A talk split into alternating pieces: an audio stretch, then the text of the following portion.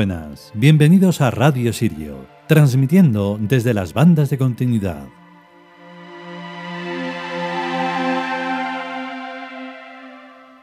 Y 6.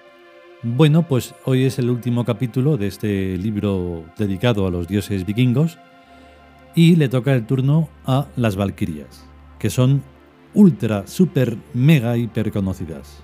Pero una vez más solo se sabe un poquito del envoltorio, pero vamos, una chispina de nada, no llegará ni a un milímetro.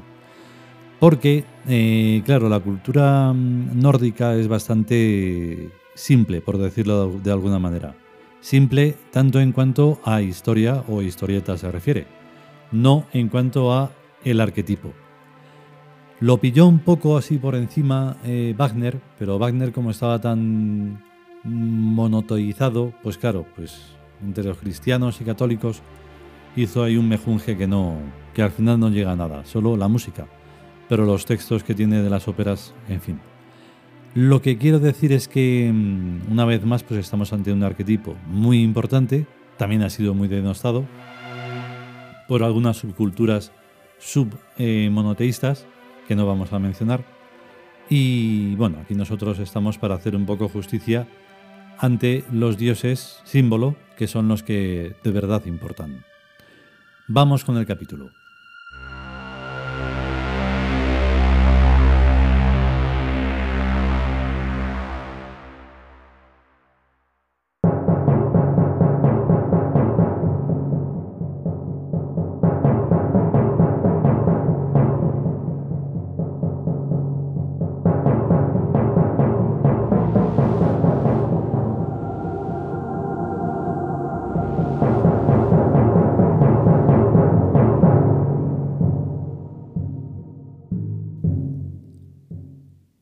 Dioses vikingos.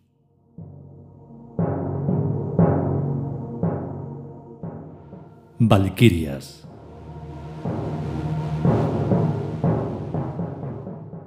Texto.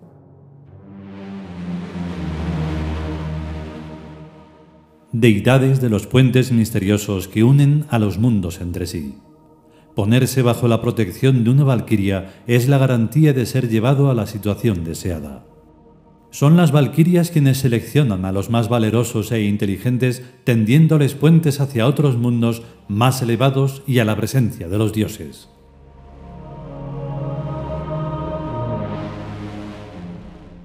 Comentario Oyendo la cabalgata de las Valquirias de Wagner, queda muy claro que si lo coge a uno una Valquiria después de muerto, lo llevan y se sabe de sitios bonitos donde viven los dioses. No digo yo que eso sea llegar y besar al santo, sino que las valquirias nos llevan a lo largo de muchos trotes y de muchas situaciones bastante molestas, hasta donde uno puede estar un poquillo más o menos tranquilo y a gusto.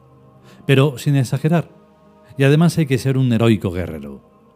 Las valquirias no paran, sino que una vez que te cogen ya no te sueltan en toda la vida. Y R con R, día tras día y reencarnación tras reencarnación uno va y le pregunta, Oye, Valquiria, ¿esta carrerita cuándo se va a terminar? Y la Valquiria responde, Nunca, nunca, nunca y nunca. Pues sí que estamos aviados. Las Valquirias no recogen más que a los héroes y heroínas que mueren en plena batalla, ya que de los cobardes no quieren saber nada y los dejan pudrirse asquerosamente en la muerte, o sea, eternamente en la vida día tras día y reencarnación tras reencarnación. De lo de descansar en el Valhalla, nada de nada. Oye, Valquiria, pues los monoteístas dicen que cuando se mueran se los llevará Zudio a descansar eternamente en el cielo. Ja, ja, ja y ja. Las Valquirias no creen ni en Jesucristo, ni en Mahoma, ni en el Talmud, ni tampoco en el nirvana de los budistas y de los hinduistas, sino que ellas tienen comprobado que una vez que se existe, se existe ya para siempre. Nada se crea ni nada se destruye, sino que todo solamente se transforma. Oye, Valquiria, ¿has estudiado a Laplace? ¿A Laplace y a todos los muertos? Me lo imaginaba. Al menos a todos los muertos importantes. A los muertos que no tienen importancia no los estudia nadie. Y es lógico. Las vidas vulgares son todas la misma película, repetida millones de millones de veces con distintos nombres pero con los mismos actores y el mismo argumento. Claro, si uno no sabe más que lo que sabe, no hace más que lo que hace, y vez tras vez hace lo mismo. ¿Y qué pasa con los puentes misteriosos? Pues mira, entre cada mundo hay un abismo y nosotras nos encargamos de llevar a los héroes y a la heroína de cada mundo al siguiente. Esta Valquiria debe haber reencarnado esta vez en Sevilla. Es verdad, Valquiria, cada caza es un mundo. Cada caza y cada persona. Bueno, la gente corriente no es tan diferente como para ser cada ser humano un mundo distinto. He dicho cada persona. Los seres humanos son primates, o sea, mono vestido. Las personas son todas diferentes.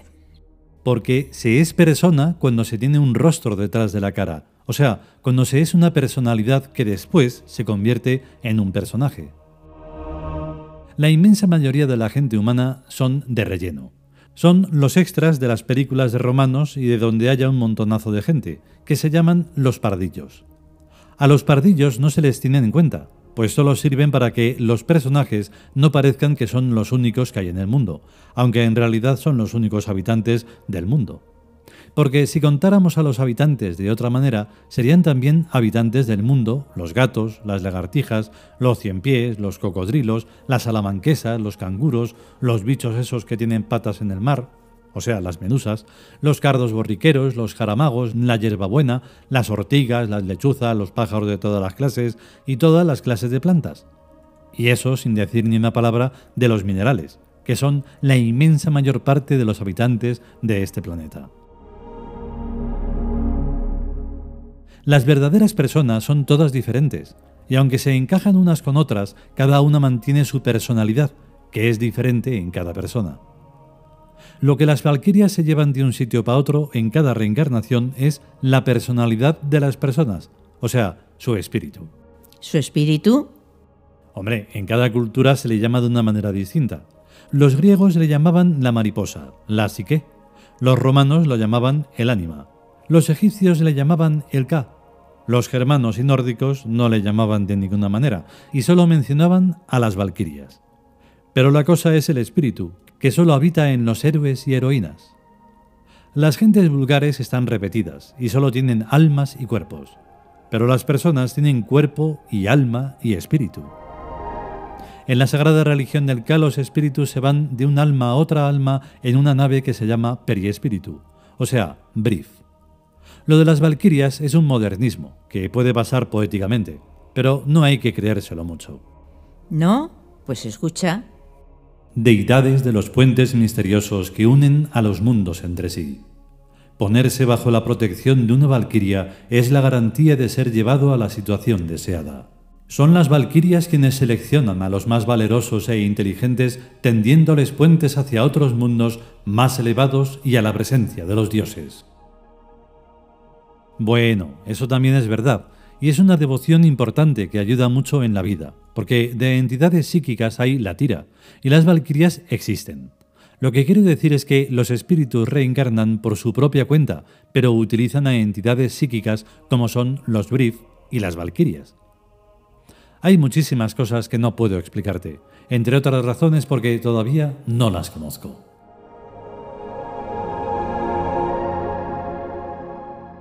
Final del quinto libro dedicado a los dioses, dioses vikingos. Kirk Phoenix. Editorial Tebas.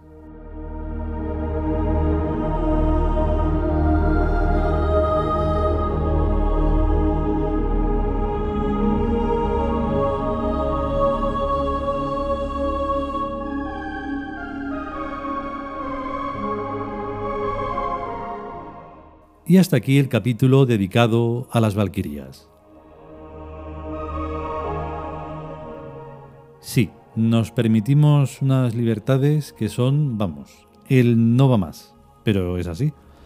Porque donde haya un poco de humor mm, no hay nada más. O sea, por más serios que nos pongamos, y nos ponemos serios, pero mm, también hay un momento o momentos, o siempre estamos de humor. Pero en serio. Esa es la diferencia del humor que no tiene ninguna gracia, aunque como va de, de las cosas vulgares, pues imagino que sí. El caso es que, bueno, pues hoy hemos hecho esto ahí en Ten con Ten, porque sí, se puede poner un poco la voz femenina, pero al final se nota que no lo es. Y ¿para qué hacer las cosas mal? Si se pueden hacer lo mejor posible.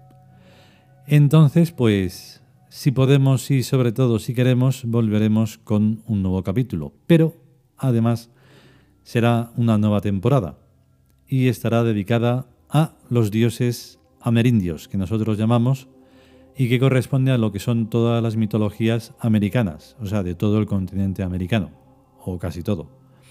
Así que nada, a estar bien y hasta luego.